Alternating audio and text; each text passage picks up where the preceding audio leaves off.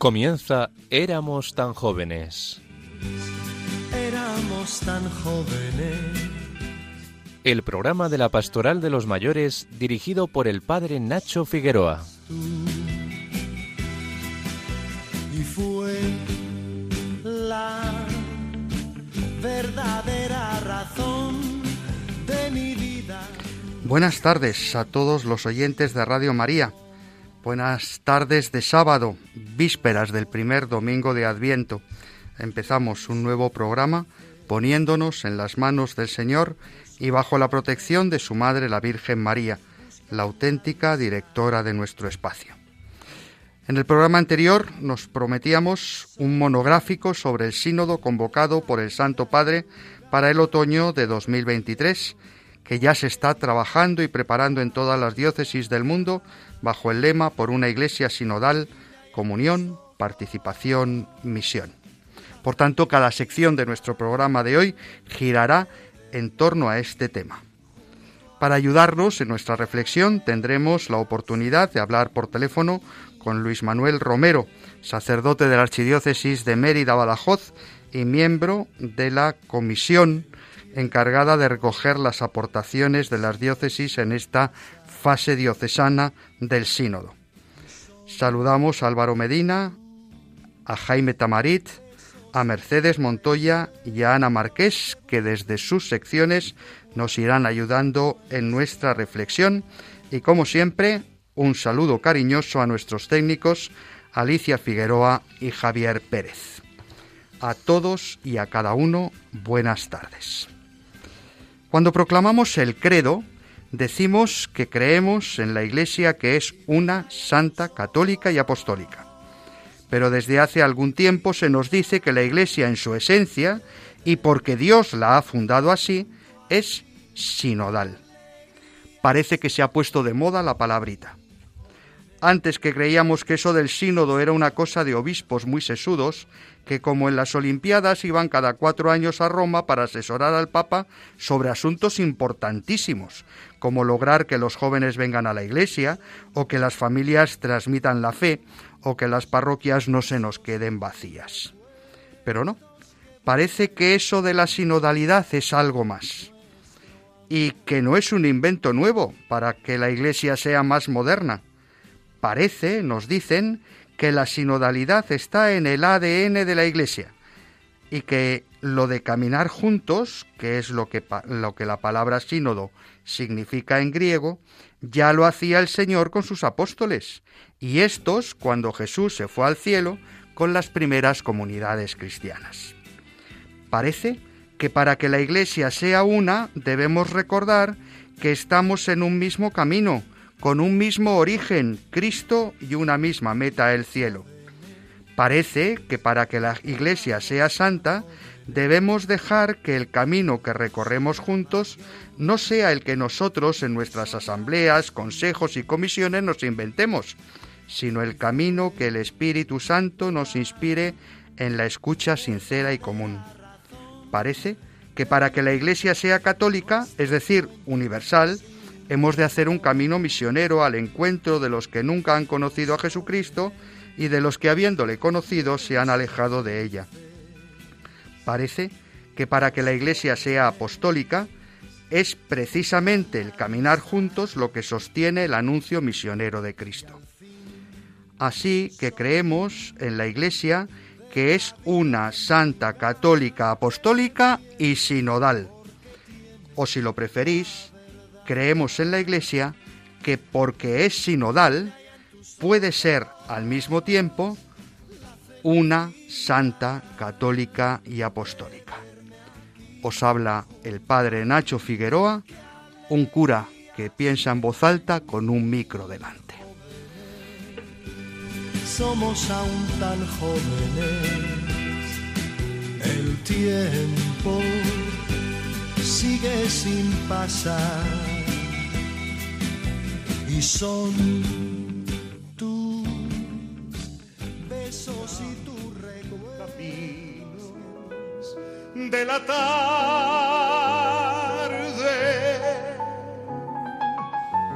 las colinas doradas los verdes pinos y las encinas.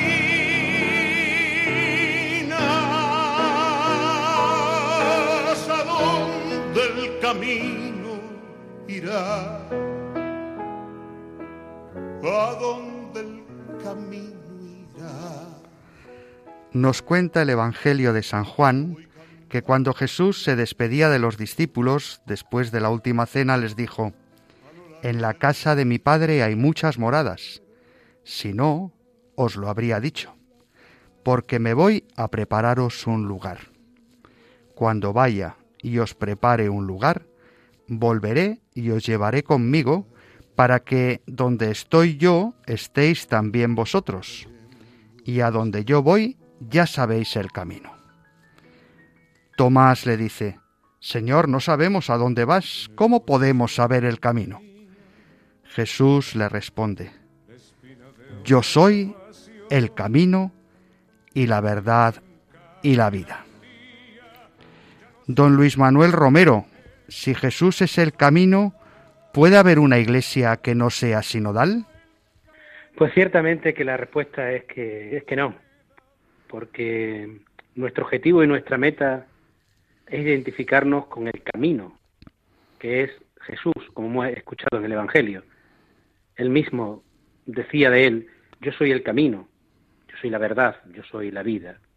En los orígenes del cristianismo se decía también a los, a los seguidores de Jesús, se llamaba a los seguidores del camino, porque nuestra vida también es ser caminantes, ser peregrinos, ser homo viator. Y es un camino que no realiza cada uno, de una forma individual, sino que realizamos con otros. Eso es lo que significa la sinodalidad, caminar juntos. Por eso la Iglesia es constitutivamente sinodal, es decir, por naturaleza, eh, genéticamente, su ADN es ser caminante, ser caminante que camina junto a otros porque quiere seguir al que es el camino con mayúscula, que es Jesús.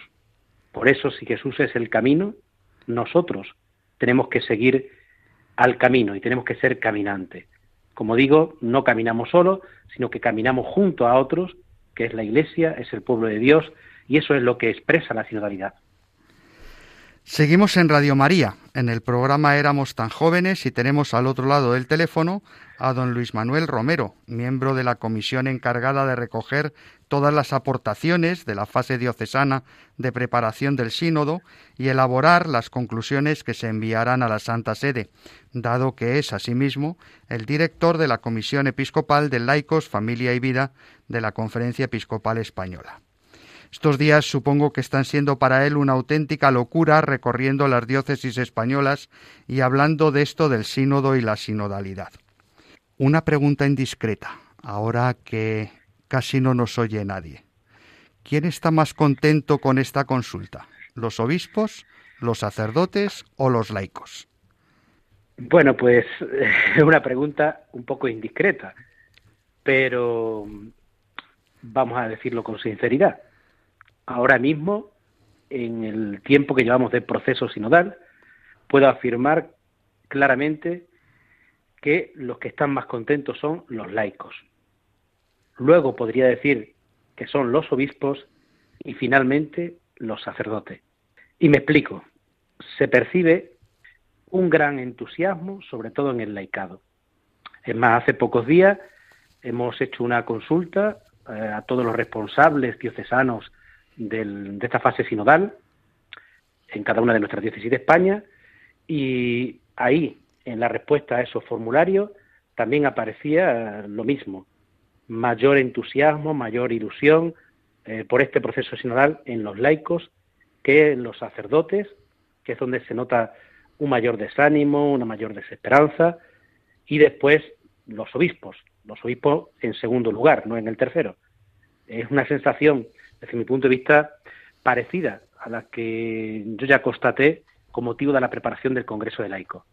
Los laicos son los que están más contentos, los que están más alegres, más entusiasmados, más animados con que de este proceso puede salir algo grande, algo diferente, algo que ayude también a combatir el clericalismo, que es algo muy fuerte todavía en nuestra iglesia, en nuestro pueblo de Dios, Los obispos, yo, ahora que ha sido la asamblea plenaria hace pocos días, también los he notado bastante convencidos y bastante entusiasmados en este proceso. La dificultad está en los sacerdotes. Siempre la dificultad está en los sacerdotes.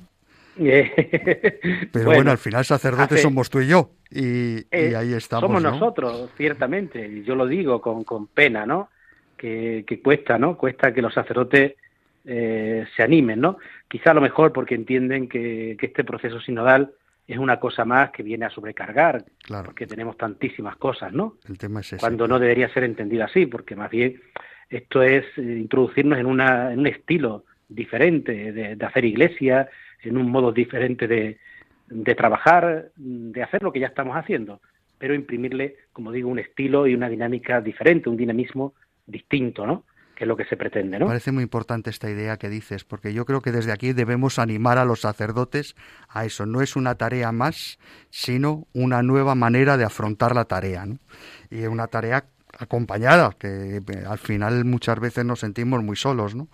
Y es abrir la puerta a, nuestros hermanos. Porque es verdad que cada vez somos menos, hay escasez de vocaciones sacerdotales, tenemos muchísimas más cosas, y es ahí, se entiende, es decir, que no es mi intención precisamente no es culpabilizar, todo lo contrario, animar mm. y motivar. Claro que sí. Y es lo que intento, me invitan a, participar en bastante formación permanente del clero, de las diócesis, y siempre mm, voy con la intención esa, de motivar y animar, porque creo que precisamente este nuevo estilo que el Papa nos quiere marcar como iglesia nos puede ayudar también en nuestro ministerio muchísimo, muchísimo sobre todo porque a lo mejor hay cosas que las estamos haciendo y que las tenemos que hacer nosotros y que necesitamos eh, del laicado que nos acompañe en todo este camino. Recuerdo que antes de la pandemia tuviste una intervención en unas jornadas de formación de vida ascendente sobre los preparativos del Congreso Iglesia en Camino que se celebró hace ya año y medio, cuando la pandemia estaba acechando. Y nos hablabas de un modo nuevo de hacer iglesia, lo que estamos comentando. ¿Cómo conecta esto con la consulta que el Papa Francisco ha querido impulsar? Bueno, pues podemos afirmar que en España, eh, con todo esto de la consulta sinodal, en cierto sentido, jugamos con ventaja, precisamente por lo vivido en el Congreso de Laico. Ya cuando se planteó la preparación del Congreso de Laico, insistimos en la idea, desde un primer momento, de que no íbamos a preparar un evento, un acontecimiento, sino un proceso. La misma idea que también el Papa Francisco está subrayando, y es la novedad, precisamente, de este sínodo de obispos que se celebrará en octubre del 2023, que se prepara como un proceso, hasta tal punto que nos dicen, no hace mucho tiempo, Monseñor Marín, su secretario del sínodo, decía que en el proceso ya está el éxito, en cierto sentido. Y si somos capaces también de preparar todo esto como un proceso y de acostumbrarnos en la Iglesia también a trabajar por procesos y no tanto desde la inmediatez de ir haciendo las cosas pues un poco con prisa y con rapidez, ¿no? Entonces el mismo Congreso ya nos metió esa idea de proceso. Además desde las claves de sinodalidad y discernimiento. Es decir, nosotros ya venimos trabajando de esta manera. La preparación del Congreso supuso eh, escucharnos unos a otros, se hizo también una consulta de escucha, especialmente al laicado, pero a todo el pueblo de Dios, porque al final el Congreso de Laico, aunque fue, estuvo localizado en el laicado, no dejó de ser un congreso de toda la Iglesia en España, entonces se hizo también un proceso de escucha, de consulta, se fueron preparando eh, todo lo que fueron los documentos, todo lo que fue también el mismo acontecimiento eh, en comunión entre todos, se hizo un equipo, de preparación del Congreso. A raíz del Congreso de Laico ha surgido un Consejo Asesor de Laico, donde hay laicos, está la vida religiosa, estamos sacerdotes, obispos.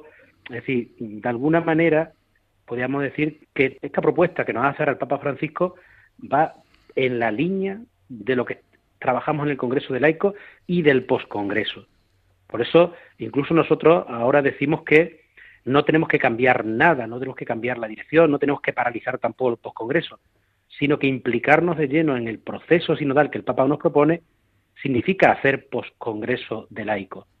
Por lo tanto, de alguna manera, esta consulta que el Papa hace mm, va, como digo, en total sintonía con lo mismo que, eh, que nos planteó el Congreso y que nos sigue proponiendo, sobre todo esas claves de sinodalidad, de discernimiento, ese subrayar también la vocación laical, no como una vocación por defecto, como una vocación residual, como si el laico fuera un cristiano de segunda, sino subrayando el sacramento del bautismo por encima de todo, que es el que nos da la igualdad y, la comunión y la corresponsabilidad en la vida de la Iglesia, destacando también el, tema de la misión, es decir, pueblo de Dios en salida, que fue el título del Congreso de Laico. El Papa también nos propone por una Iglesia sinodal comunión, participación, misión, diciendo la meta de todo no es otra sino la misión, la evangelización. Por eso yo digo que es providencial y que de alguna manera esto nos da a entender que el Espíritu es el mismo, ¿no? El Espíritu Santo, ¿no? Porque, claro, sería difícil que ahora estamos trabajando en una línea en España y viniera a lo mejor el Espíritu Santo llevándonos hacia otro lado, que podía ser, pero no, nos está diciendo, este es el camino, por aquí tenemos que seguir caminando y tenemos que seguir caminando juntos. Tengo a mi lado a Álvaro Medina y a Jaime Tamarit, muy bien. Eh, que quieren saludarte, eh, a quienes conoces y que te preguntan. ¿eh? que les tengo un gran aprecio, sí. Buenas tardes, Luis Manuel, soy Álvaro. Buenas tardes. Además del Congreso Iglesia Salida, a comienzo del 2020 se celebró en Roma el Congreso La riqueza de los años, sobre la pastoral del mayor. ¿Cómo tenéis pensado recoger la experiencia que podemos ofrecer las personas mayores en la consulta? Bueno, pues hace pocos días me preguntaban eh, en una entrevista acerca del relevo generacional en la vida de la Iglesia, si no pensaba yo que, esto era una dificultad.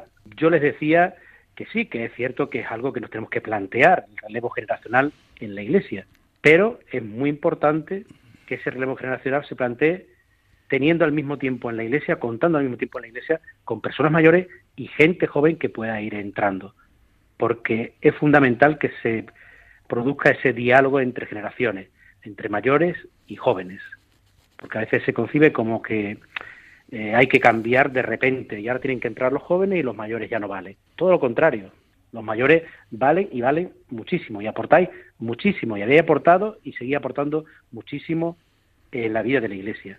Yo pienso que la experiencia vuestra de mayores es, como digo, imprescindible en la vida de la Iglesia. Y no solo como destinatarios de la misión evangelizadora, sino por vuestro papel como auténticos agentes evangelizadores, por vuestro espíritu, siempre joven. Dentro del laicado no podemos olvidar que los mayores sois un gran número, me atrevería a decir que la gran mayoría, lo cual, como digo, no lo tenemos que ver o que leer como algo negativo, todo lo contrario, gracias a vosotros que estáis ahí y que estáis ahí con espíritu joven, que estáis ahí eh, haciendo que la Iglesia se mantenga viva, se mantenga actual. Por eso, ¿vuestra opinión importa de cara a esta consulta? Pues claro, y mucho. Se va a recoger la opinión de todos. El Papa pide que esta consulta sea amplia, que sea verdadera, que sea que no excluya a nadie, ni siquiera a los de fuera de la Iglesia, a los de otras religiones. ¿Cómo no se va a tener en cuenta la voz de los mayores? Vuestra voz es fundamental, otras cosas, desde mi punto de vista, por vuestra sabiduría y experiencias de la vida y de la Iglesia, también por vuestra fidelidad y entrega generosa, por vuestra disponibilidad. Por eso yo creo que vuestras aportaciones ayudarán muchísimo y vendrán, bueno, pues a través de los movimientos, como puede ser vida ascendente, se recogerán a través de vuestra presencia en la vida de las diócesis, de las parroquias, y es imprescindible, como digo, escuchar vuestra voz, que os sintáis protagonistas en esta consulta, cómo tenéis que sentir protagonistas en la vida de la Iglesia, siendo conscientes que es bueno que poco a poco, y eso yo creo que todos estamos de acuerdo, eh, tiene que haber relevo generacional y que tiene que ir entrando gente joven, gente joven que tendrá que aprender mucho, tendremos también que, bueno, que darle paso y también ser eh, de alguna forma condescendientes con sus errores, pero ellos tendrán que ir aprendiendo mucho de vosotros, porque vosotros conocéis mucho, tenéis mucha sabiduría y todavía seguís aportando muchísimo a la vida de la Iglesia. Por lo tanto, la voz de los mayores en este proceso sinodal, como en cualquier cosa que hagamos en la vida de la Iglesia, desde mi punto de vista, es imprescindible. Te habla ahora Jaime Tamarit. Hola, Luis Manuel. Hola, buenas tardes. Buenas tardes y gracias por tus palabras tan motivadoras. El Santo Padre, en su discurso de apertura de la fase diocesana del Sínodo, nos habla de tres riesgos a la hora de abordar el trabajo. El formalismo, el intelectualismo y el inmovilismo. ¿Cómo crees que nos afectan estos riesgos y qué podemos hacer para afrontarlos? Él habló de estos tres peligros o, tentaciones que, creo que son fáciles y sencillas de entender, pero que tenemos que, tener muy, en cuenta, ¿no? Primero, eh, hablaba del formalismo, de un modo muy sencillo. Él cuando hablaba del formalismo lo comparaba con una catedral, una iglesia que por fuera es muy bonita, pero no nos podemos quedar, dice, en la fachada. Es fundamental entrar en el interior, ¿no? Entonces a veces nos puede ocurrir con este proceso sinodal que nos quedemos en lo externo, en lo superficial, en lo accidental. Es decir, que entendamos este proceso como un mero cumplimiento, como un expediente, como algo que empieza y que termina, que hemos empezado ahora y que como se amplía el plazo terminará el 15 de agosto. Sin embargo, no puede ser así, porque como decía antes, la sinodalidad tiene que ser un estilo que marque nuestro modo de ser y de hacer como iglesia. Y lo debemos interiorizar hasta lo más profundo. A nivel de iglesia universal, a nivel de eh, de iglesias locales, a nivel de parroquia, a nivel de movimiento, de asociaciones. Se trata de que esta experiencia no sea eso, un mero accidente, un mero paso, un mero formalismo. Bueno, pues el Papa nos pide que hagamos esta, esta consulta, que rellenemos este cuestionario y terminamos este ejercicio y ya está. No, la sinodalidad tiene que ser para siempre, porque además, como decía también anteriormente, es algo constitutivo de la vida de la Iglesia, es algo que forma parte de su ADN. Aunque nos parezca que ahora es, es, algo que está de moda y como si lo hubiese descubierto el Papa Francisco, pero no es así. El Papa Francisco lo ha puesto de relieve, lo ha puesto encima de la mesa para que lo conozcamos, de alguna manera un poco más, pero es una actitud que debería estar siempre ahí. La otra tentación eh, es el intelectualismo. Esto no es un examen, que tenemos que ver quién lo saca mejor. No es solo un cuestionario que, que responde. El Papa dice, no nos quedemos en un hablar por hablar. Lo importante no son las preguntas, lo importante es la experiencia, es la vida compartida, es lo que el Papa llama la sinodalidad vivida. Entonces no nos quedemos en lo teórico sencillamente, ¿no? en responder a esas preguntas y ya está, sino que realmente esto pueda calar en la vida de nuestra iglesia y que lo que compartamos sea experiencia. Eso es lo importante, es decir, ¿cómo estamos haciendo? Que nos preguntemos realmente, ¿cómo estamos haciendo realmente este caminar juntos? ¿Qué nos falta para que caminemos juntos? Que caminar juntos parte de que estamos juntos. Es decir, tendríamos que preguntarnos, estamos juntos, estamos unidos. Si no estamos unidos, difícilmente podemos caminar juntos. ¿Y qué tendremos que cambiar para que esto se produzca? Entonces no se trata de hablar por hablar, de quedarnos en discusiones teóricas sobre cuestiones acerca de la Iglesia, de la fe, porque eso al final creo que no nos llevará a ninguna parte. Si Luis no Manuel Romero, realmente la vida. Qué maravilla poder compartir contigo, pero sabes que en la radio el tiempo es oro. Así que te damos las gracias por haber compartido con nosotros estos minutos. Gracias a vosotros. Y seguimos, seguimos, te llamaremos más veces para seguir hablando del sínodo y de todos estos retos que se nos ponen por delante. Un abrazo muy fuerte. Adiós, adiós, un abrazo.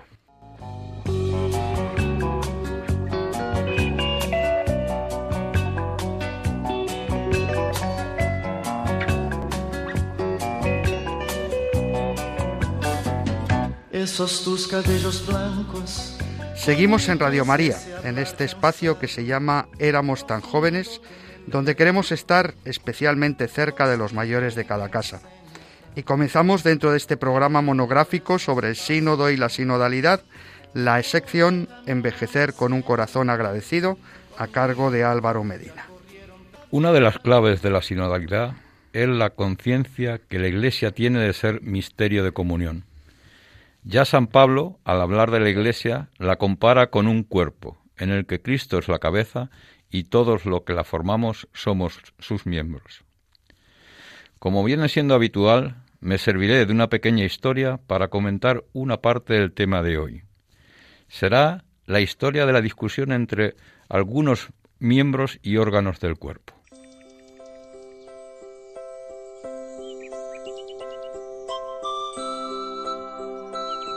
En cierta ocasión, los diversos miembros y órganos del cuerpo estaban muy enfadados con el estómago. Se quejaban de que ellos tenían que buscar el alimento y dárselo al estómago, mientras que éste no hacía más que devorar el fruto del trabajo de todos ellos. De modo que decidieron no darle más alimento al estómago. Las manos dejaron de llevarlo a la boca, los dientes dejaron de masticar, y la garganta dejó de tragar. Pensaban que con ello obligarían al estómago a despabilar. Pero lo único que consiguieron fue debilitar el cuerpo, hasta el punto que todos ellos se vieron en un auténtico peligro de muerte. De este modo, fueron ellos, en definitiva, los que aprendieron la lección de que al ayudarse unos a otros, en realidad trabajaban en su propio bienestar.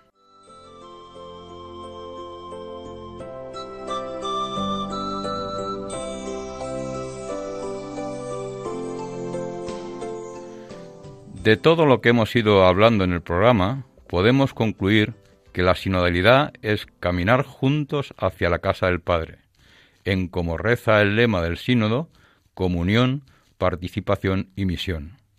Que quizás esta exposición también necesita alguna aclaración. Os lo comento como yo lo entiendo. Comunión es, en este caso, responder a la petición de la Iglesia siguiendo a Jesús en nuestras intenciones y escuchando en oración lo que el Espíritu Santo nos dice a cada uno. Y así daremos una respuesta con el mismo origen, con la misma orientación, aunque cada uno dará su respuesta y en esta respuesta plural está la participación y la misión. Creo que es muy interesante esto que dices. Eh, a mí esto de la escucha y la escucha del Espíritu me recuerda la imagen de la cruz, ¿no? Es decir, los dos palos de la cruz eh, tienen, tienen un significado muy especial en el sentido de que hay un palo vertical que manifiesta la obediencia del Hijo al Padre y un palo horizontal que significa ese abrazo de Cristo a la humanidad para redimirla. De la misma manera, en la escucha hay una dimensión vertical, la Iglesia en comunión escucha al Espíritu Santo y al mismo tiempo una dimensión horizontal, escuchamos juntos y nos escuchamos los unos a los otros. Sin a las dos dimensiones de la escucha, realmente no hay comunión. El tema de la escucha es fundamental. Eh, es cierto que también la escucha tiene esas dos dimensiones. Escuchar al Espíritu en la oración y también, como el Papa nos pide, que nos escuchemos los unos a los otros y que colaboremos todos con nuestros obispos, para que la voz del Señor se escuche alta y clara en todos los hermanos. Y en esta escucha hemos de recordar que todas las voces son importantes. La unidad de la Iglesia se manifiesta no en que se valora a quien manda, sino a quien sirve. Como bien nos, recuerda, nos, nos, conviene recordar el fragmento del Evangelio de San Lucas. Los discípulos comenzaron a discutir sobre quién de ellos era el más importante. Jesús les dijo, Los reyes de las naciones las gobiernan como dueños, y los mismos que las oprimen se hacen llamar bienhechores. Pero no será así entre vosotros, al contrario. El más importante entre vosotros debe portarse como si fuera el último, y el que manda como si fuera el que sirve. Porque ¿quién, más, ¿quién es más importante? ¿El que está a la mesa o el que está sirviendo? El que está sentado, por supuesto, y sin embargo, yo estoy entre vosotros como el que sirve. Después de meditar sobre este tema, me doy cuenta de la enorme importancia que tiene el compartir lo que el Espíritu nos sugiere. En las reuniones de los grupos de vida ascendente se suele compartir lo que a cada uno le sugieren las lecturas dominicales y los temas del guion que elaboramos cada año. En ese compartir crece nuestra espiritualidad y se fortalece la amistad. Para mí estos encuentros son un ejemplo vivo de sinodalidad. Ahora tenemos que compartir el eco de nuestra escucha del Espíritu con nuestras parroquias, nuestros obispos y con la Iglesia en general. La sinodalidad es la cara visible de la comunión, la exposición de la comunión. Hace unos días, reflexionando con los curas de mi arciprestazgo eh, sobre esa participación de los laicos y esa escucha del espíritu y cómo vivir esa, esa comunión en la escucha y en, la, y en el tomar una voz activa, eh, un compañero decía, mirad, yo creo que lo importante eh, es que cambiemos la mirada y provoquemos otro mensaje. Es decir, en las parroquias todos nos encontramos los listos que se lo saben todo y, la, y, esa, y esa gente sencilla que sin hacer ruido pues está quitando el polvo, está haciendo tareas sencillas y a lo mejor su testimonio es mucho más valioso que las muchas ideas que nos pueden compartir otros. Entonces yo creo que, que, esta dinámica de escucha ha de ser más de testimonios que de ideas, ¿eh? más de compartir experiencias de fe que grandes conocimientos, porque si no caemos en esa tentación de la que hablábamos con Luis Manuel del intelectualismo. Abrirse al Espíritu Santo es abrir la puerta al Señor que está llamando a nuestra puerta. Y expresar lo vivido es vivir como un pueblo que camina unido en la fe y en la esperanza, rumbo a nuestro destino común, que es llegar a la casa del Padre para vivir la vida en plenitud. Ayudémonos a un nuevo renacer de la Iglesia, respondiendo a la petición del Papa, con humildad, generosidad y paciencia.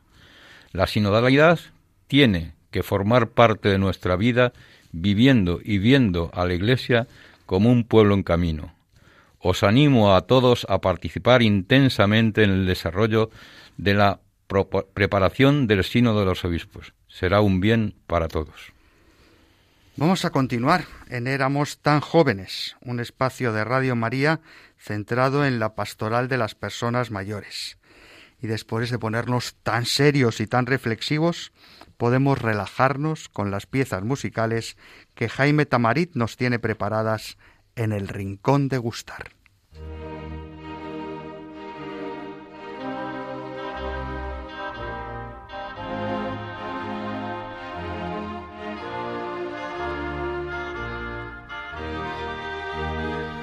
parece que esto de la sinodalidad es algo novedoso, al menos en su formulación en la literatura cristiana, pero hay textos en la música cristiana que nos hablan de ese caminar juntos.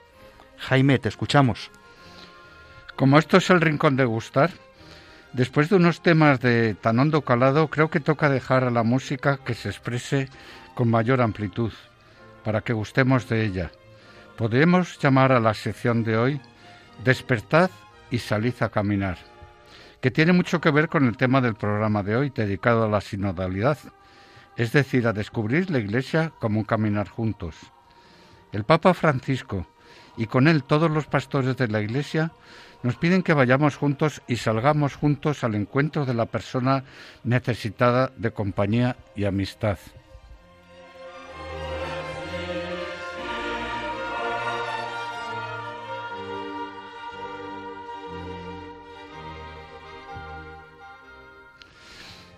Esto lo expresa con enorme belleza Juan Sebastián Bach en su cantata número 140, Despertad, la voz nos llama, que ya escuchábamos en la cabecera de la sección y ahora vamos a oír con más atención.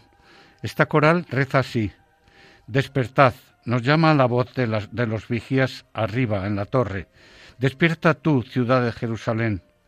Medianoche se llama la hora. Nos llaman con voces brillantes. ¿Dónde estáis, vírgenes sabias?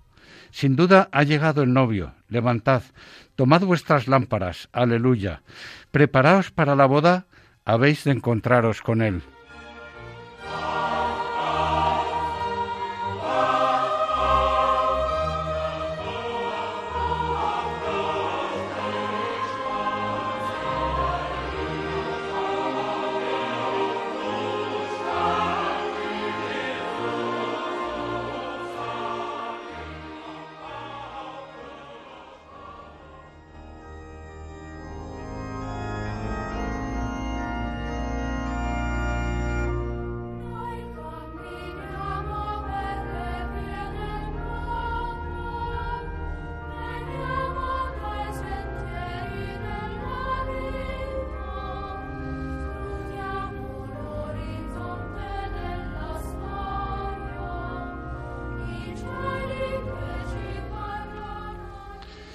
Como iglesia saldremos juntos y en nuestra vida cotidiana disfrutaremos del camino.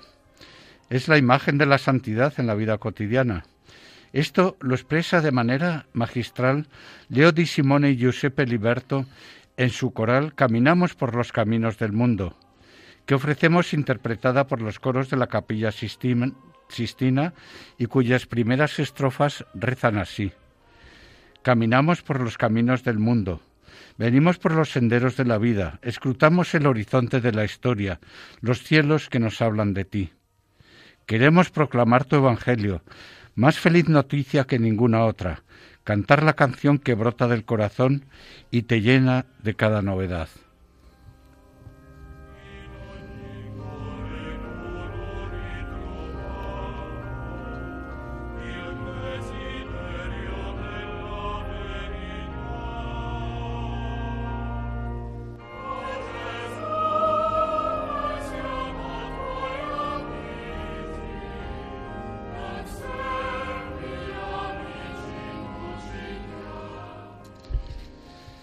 Sigamos este consejo musical a través de los textos evangélicos.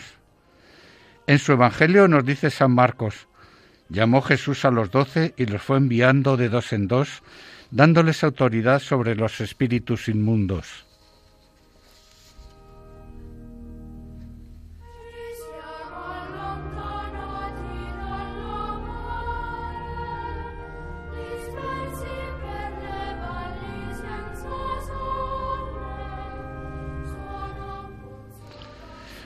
Relata San Lucas. Después de esto, designó el Señor a otros setenta y dos y los envió de dos en dos delante de sí a todas las ciudades y sitios donde él había de ir. Y les dijo, La mies es mucha y los obreros pocos. Rogad pues al dueño de la mies que envíe obreros a su mies. Id, mirad que os envío como corderos en medio de lobos.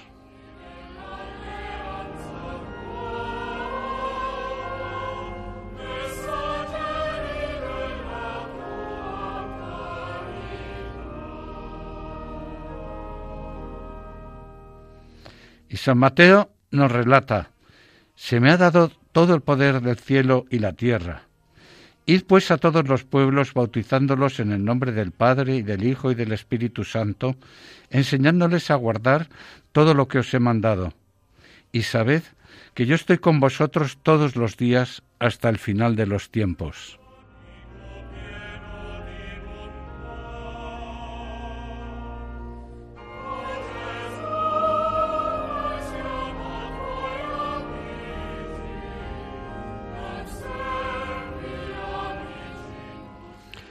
Muchas gracias, Jaime Tamarit. Si la Iglesia es sinodal, lo es como reza el lema Comunión, Participación, Misión, para dar testimonio de la fe a los que se encuentran lejos. Por ahí va lo que el Papa llama Iglesia en salida.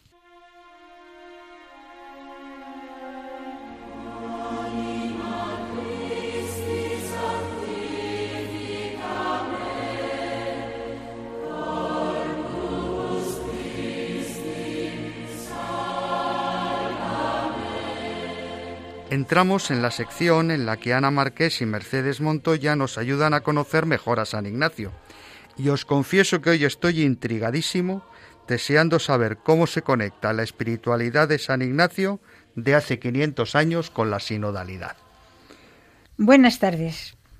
En el último programa dejamos a Ignacio llegando a Barcelona, donde había decidido comenzar sus estudios para poder ayudar a las almas. Comienza con Isabel Rosell y el maestro Ardebol, que enseñaban gramática y latín y que le enseñaron gratuitamente. Acabados los dos años de estudio, los maestros le propusieron ir a Alcalá. Ignacio se hizo examinar por un doctor en teología que le dio el visto bueno. Así, todavía partió solo para Alcalá, dejando el germen de su espiritualidad en Barcelona. Llegado a Alcalá, empezó a mendigar y a vivir de limosna. Estudió en Alcalá un año y medio, cursando términos de Soto, física de Alberto y el maestro de las sentencias, teología escolástica. Y allí se ejercitaba en dar ejercicios espirituales y en explicar la doctrina cristiana. Hubo muchas personas que llegaron a conocer y a gustar de las cosas espirituales. Pronto surgieron rumores sobre la actividad de Ignacio en Alcalá, que le llevaron ante los inquisidores en más de una ocasión, quedando libre de todo cargo, pero con la prohibición de ayudar a las almas. Únicamente podría dedicarse al estudio. Ignacio toma la decisión de irse hacia Salamanca. Dejamos hoy en Salamanca a nuestro santo.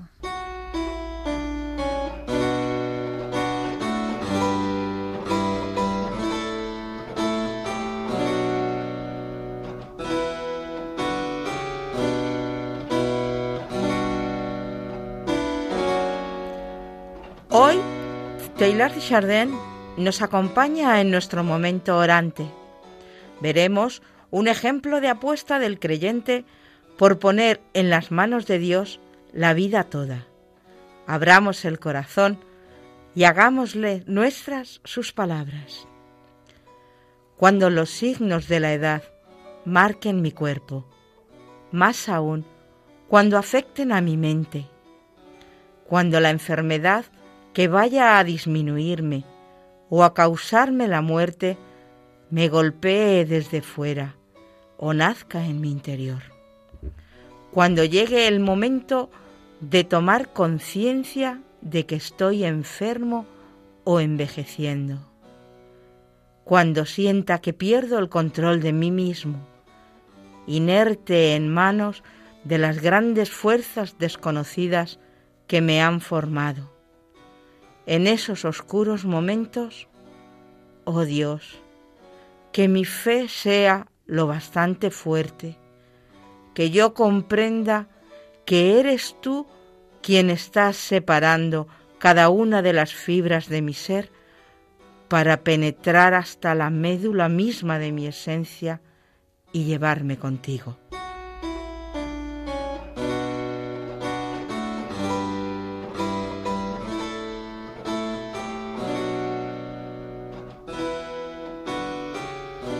Nos unimos al sentido general del programa de hoy.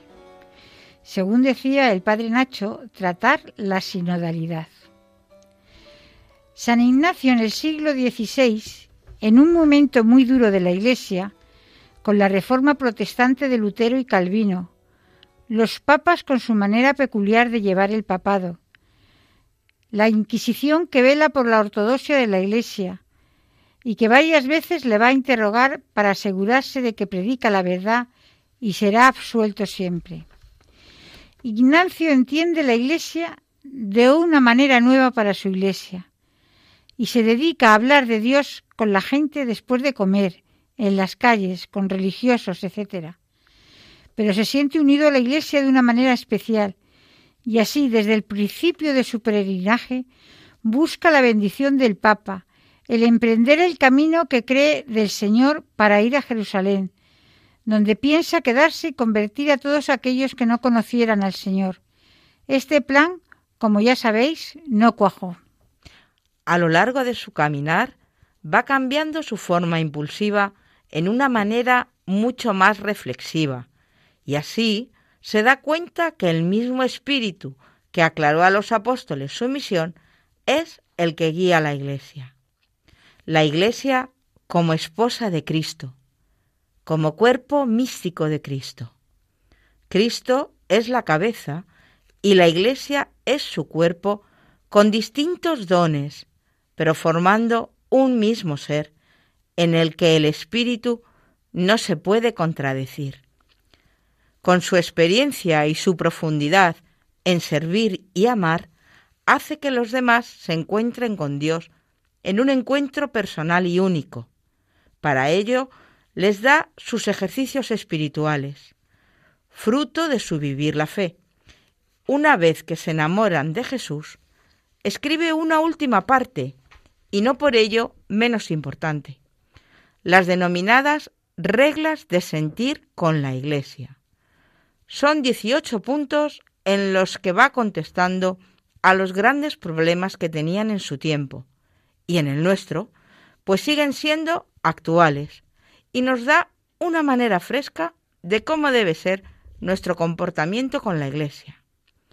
La Compañía de Jesús, institución que él fundó, tiene un cuarto voto, que es el de la obediencia al Papa, que en muchos momentos de la historia han tenido que ejercer. Resumiendo estas reglas de sentir con la Iglesia, podemos destacar tres actitudes. Obediencia, actitud positiva y equilibrio espiritual. Obediencia. Creer en la Iglesia supone obedecer, pero no de acatar pasivamente lo que nos mandan, sino con madurez y libertad. Es una obediencia creativa que nace del hacer lo mejor posible dentro de la Iglesia, que es de Dios, pero que también es mía y de cada uno. Implica a sí mismo como parte de la Iglesia de su misión y de la misión de cada uno dentro de ella. Ha sido enviado para ponerme al servicio. Actitud positiva. San Ignacio refleja en sus reglas la palabra alabar. Esto requiere, por un lado, una disposición de encontrar la presencia de Dios, que habita e impulsa la Iglesia.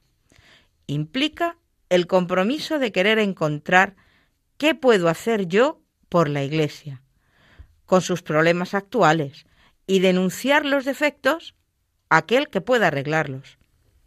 Equilibrio espiritual. Esta actitud busca un justo equilibrio entre las diferentes componentes de la vida, donde debemos contar con nuestra realidad humana y dejarse guiar por el Espíritu Santo para encarar la tensión entre la diversidad de tensiones. Equilibrar fe y razón. Esto tiene que ver con poder creer, por un lado, la relación afectiva con Dios y su Iglesia, y por otro, poder dedicar tiempo a la formación que permita hacer la fe más sólida, la propia fe desde la razón y no solo desde los sentimientos. Equilibrar fe y obras, un desafío que implica hacer dialogar dos modos complementarios de estar con Dios y de ser iglesia.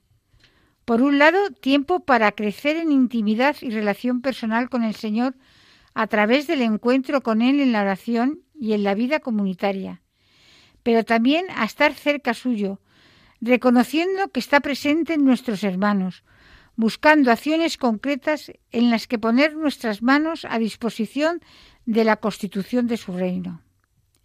Y sopesar pecado y gracia, una tensión constante que nos hace asumir la realidad en toda su complejidad para vivir en el tiempo y en la historia que nos ha tocado vivir.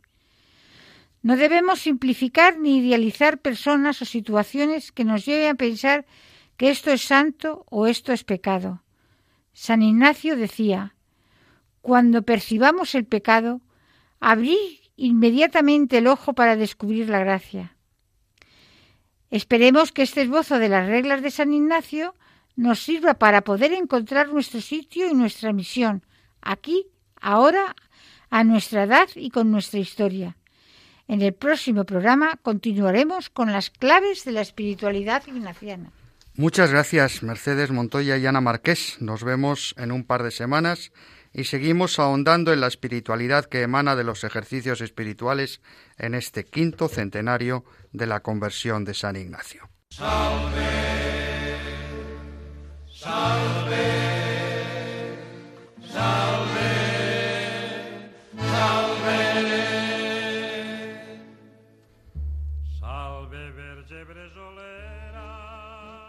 Entramos en esta sección que es el eco de tu voz, donde nuestros oyentes dejan sus mensajes en el 634 423 664. Maite desde Castellón nos dejó una grabación preciosa donde nos habla de su patrona, la Virgen del Lledó o la Virgen del Almendro. La patrona de Castellón es la Madre de, de Lledó o la Virgen del Lidón. Muchas mujeres en la ciudad llevan por nombre Lledó, Lidón o María Lidón, en honor a la Santísima Patrona. El nombre propio de Lledó se castellanizó como nombre en Lidón, pero la palabra en sí, Lledó, proviene de un árbol muy común por estas tierras llamado Lledoner y en castellano almez. Todo tiene una explicación. Nos remontamos a la Edad Media. Allá por el año 1366, un labrador, Perot de Grañana, vecino de Castellón, estaba arando sus tierras con dos bueyes. En un momento dado el arado encalló con una piedra, parando la marcha de los animales. Al remover la tierra, se encontró con una diminuta imagen de la Virgen tallada en alabastro. Este hecho ocurrió muy cerca de un almez o lledoner, y de ahí quedó el nombre de la Madre de Deu de Lledó o Nuestra Señora de Lidón, también popularmente conocida como la Lledonera. En el lugar donde se encontró la imagen se levantó un pequeño lugar de culto, una ermita, y ahora es el santuario basílica de Nuestra Señora de Lledó, que dista de Castellón más o menos un kilómetro de distancia. La avenida que conduce de la ciudad al santuario se conoce como el Camilledó o la Avenida de Lidón, lugar emblemático en Castellón y siempre muy concurrido. La Virgen tiene sus propias fiestas patronales, que son fundamentalmente de tipo religioso. Se celebra la primera semana de mayo. Entre otros actos cabe destacar un triduo, un certamen literario, una misa pontificial, una serenata a la Virgen la noche del sábado en la esplanada del santuario y una procesión por los alrededores. A lo largo del año son muchos los actos que se celebran en su honor y también son muchos los actos importantes de la ciudad donde ella preside. Y por último, el acto más entrañable y más esperado por los castellonenses y que tiene lugar en el transcurso de las fiestas fundacionales de Castellón, tradicionalmente conocidas como la Magdalena, el último sábado de fiestas es la tradicional ofrenda a la Virgen en la Basílica, donde multitud de participantes parten de la ciudad hasta la Basílica de forma procesional para entregar su ramo de flores a la Virgen o a la Mareta, como también la llamamos.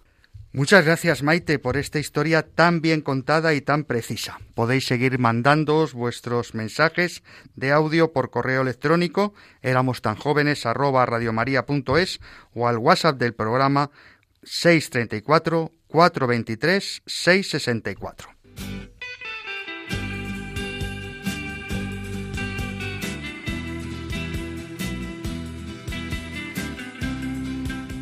Y nos despedimos de nuestra audiencia en este monográfico sobre el sínodo y la sinodalidad.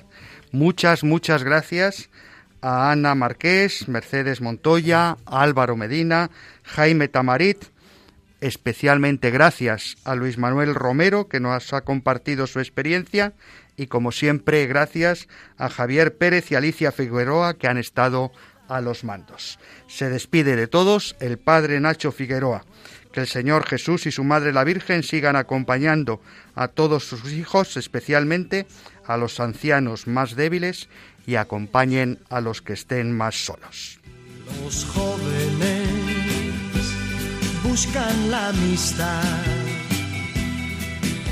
y al fin son de la vida el lugar. Han escuchado Éramos tan jóvenes con el padre Nacho Figueroa. Divina ya en tus ojos la felicidad de verme aquí junto a ti. Qué alegría siento en mi joven. Somos aún.